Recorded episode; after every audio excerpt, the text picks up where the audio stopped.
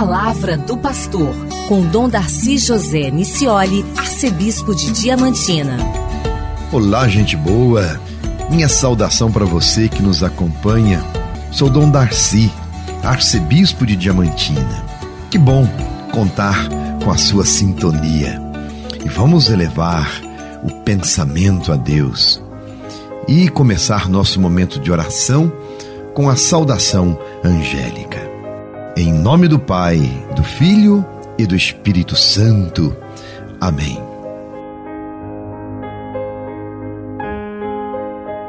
O anjo do Senhor anunciou a Maria, e ela concebeu do Espírito Santo. Eis aqui a serva do Senhor. Faça-se em mim segundo a tua palavra. E o Verbo de Deus se fez carne e habitou entre nós. Ave Maria, cheia de graça, o Senhor é convosco. Bendita sois vós entre as mulheres, e bendito é o fruto do vosso ventre, Jesus. Santa Maria, Mãe de Deus, rogai por nós, pecadores, agora e na hora de nossa morte. Amém. Rogai por nós, Santa Mãe de Deus, para que sejamos dignos das promessas de Cristo. Oremos. Derramai, ó Deus, a vossa graça em nossos corações, para que, conhecendo pela mensagem do anjo a encarnação de Jesus Cristo, vosso Filho, cheguemos por sua paixão e morte de cruz à glória da ressurreição. Pelo mesmo Cristo, nosso Senhor. Amém. Palavra, Palavra do pastor. pastor. Gente boa, caros ouvintes, continuamos esclarecendo, aprofundando questões importantes para nós cristãos sobre a família e a vida e as situações que a afetam. Precisamos conhecer melhor a fé que professamos, os nossos compromissos que brotam desta fé, conhecer nossa identidade cristã, nossa missão a fim de que possamos testemunhar nossa fé e ajudar outras pessoas a fazê-lo também. Reflitamos hoje alguns casos difíceis que dizem respeito à ação da pastoral familiar. Pastoral familiar é a ação da igreja em relação à família. Quando se pensa na família, existe sempre grande complexidade, casos difíceis que necessitam de cuidado pastoral do agir da igreja, ou seja, um acompanhamento especial, a fim de auxiliar a família a se constituir uma igreja doméstica, a se constituir um verdadeiro santuário da vida. A família é santuário da vida. A família, e já refletimos sobre isso, é um bem para a sociedade. Mas nem todas as famílias estão bem estruturadas. É uma outra verdade. E a igreja, neste caso, cumpre com a sua missão, espelhando-se na imagem do bom pastor. Bom pastor, aquele que vai ao encontro da ovelha perdida, da ovelha desorientada, da ovelha sem rumo, da ovelha doente. É com amor, então, que a igreja acolhe todos, principalmente os que mais necessitam da sua presença maternal. Vamos falar então do acolhimento das várias situações difíceis sobre a família, muitos casais que estão juntos e com bons propósitos e responsáveis também na educação dos seus filhos, vivem em situação irregular diante da igreja e até diante da sociedade. Ou seja, alguns matrimônios parece que se constituem para experimentar. Há as famosas uniões de fato, né? pessoas que se juntam e se constituem ali numa família. E se há responsabilidade e amor à família. Mas estes estão desprovidos de vínculos sacramentais e também do respaldo civil, quando não se casa no matrimônio da igreja e quando também não se casa no civil, fazendo um contrato estável. Há leis que defendem isto, independente do documento. Mas como é importante o matrimônio civil. São vários os motivos que levam os casais a não se unirem pelo laço matrimonial, tanto religioso como civil. Vários os motivos. Alguns porque não tem condições para oficializar o matrimônio, condições financeiras mesmo. Pensam nesse sentido. E é um jeito errado de pensar que na igreja o casamento custa muito. Não é verdade isto. E também o registro civil não está fora de propósito, não. E é uma garantia para os filhos, para a própria família, e outros também, porque desconhecem o que seja o sacramento do matrimônio. A bênção de Deus, quão importante é para a vida dois. E outros por rejeição à família, até a cerimônia. Tem gente que não quer se expor. E tem também os casais separados e divorciados e que estão em segunda união. Veja como a realidade da família é complexa. Este então é um resumo, vai, dos casos mais comuns que nós encontramos com relação às famílias. Portanto, diante disso, como a igreja ajuda os casais? A pastoral familiar sempre ela faz este serviço de aproximar e cativar estas famílias. Este é o trabalho da pastoral familiar.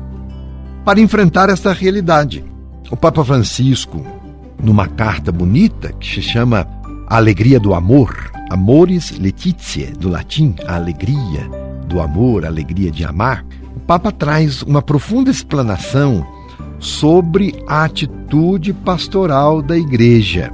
E diz assim: é preciso enfrentar todas essas situações de forma construtiva, não negativa, construtiva, procurando transformar essas circunstâncias em oportunidades de caminho para a plenitude do matrimônio e da família, à luz sempre do Evangelho.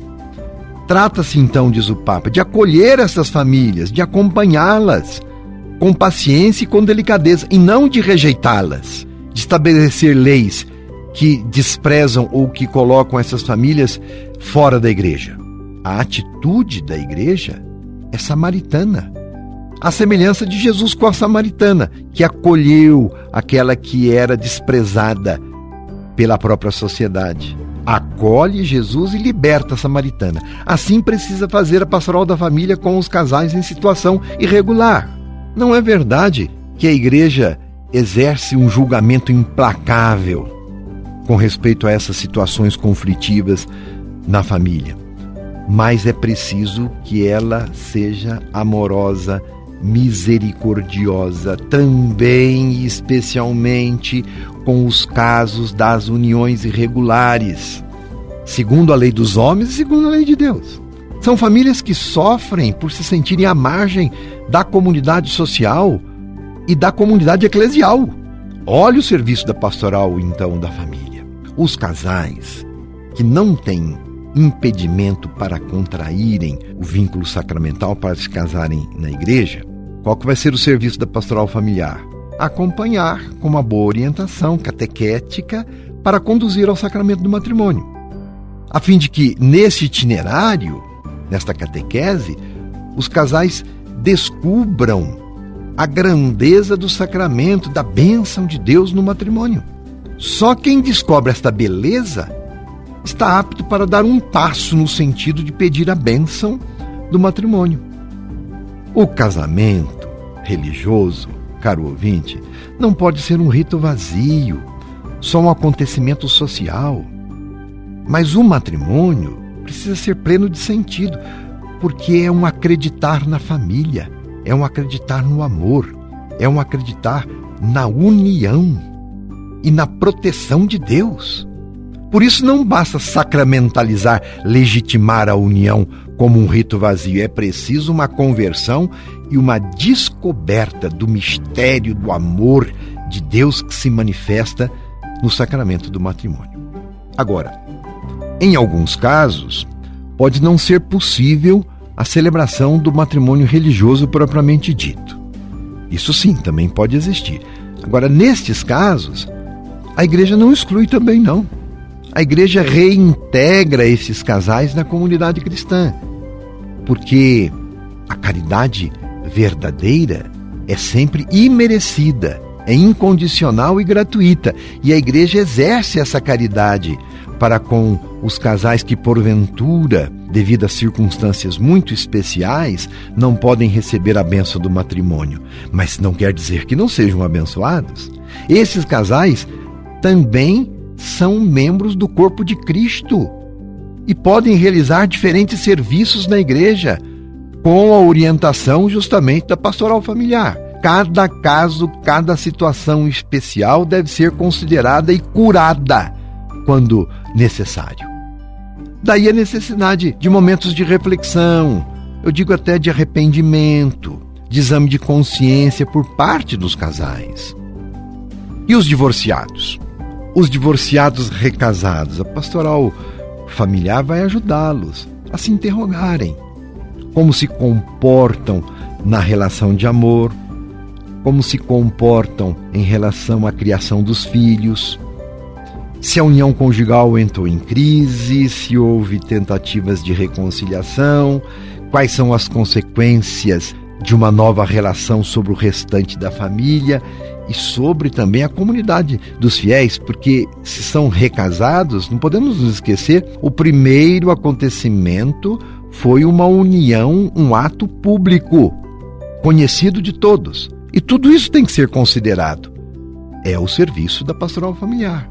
Que exemplo esta família oferece aos jovens que devem se preparar para o matrimônio, entende? Como tem reflexos. Uma palavra sincera pode fortalecer a confiança na misericórdia de Deus, porque ninguém deve ser rejeitado. Assim, dá-se um passo para reconhecer as próprias limitações, cada casal vai pensar na sua realidade, a fim de viver uma experiência de fé e continuar educando seus filhos nas boas escolhas, principalmente naquilo que toca a família, o valor do matrimônio.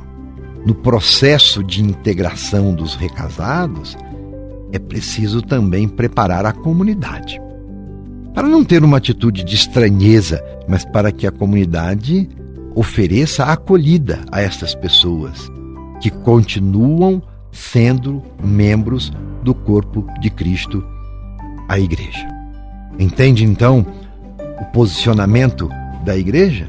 Ninguém está excluído, qualquer que seja a situação, precisa ser tratada, precisa ser analisada precisa ser conduzida.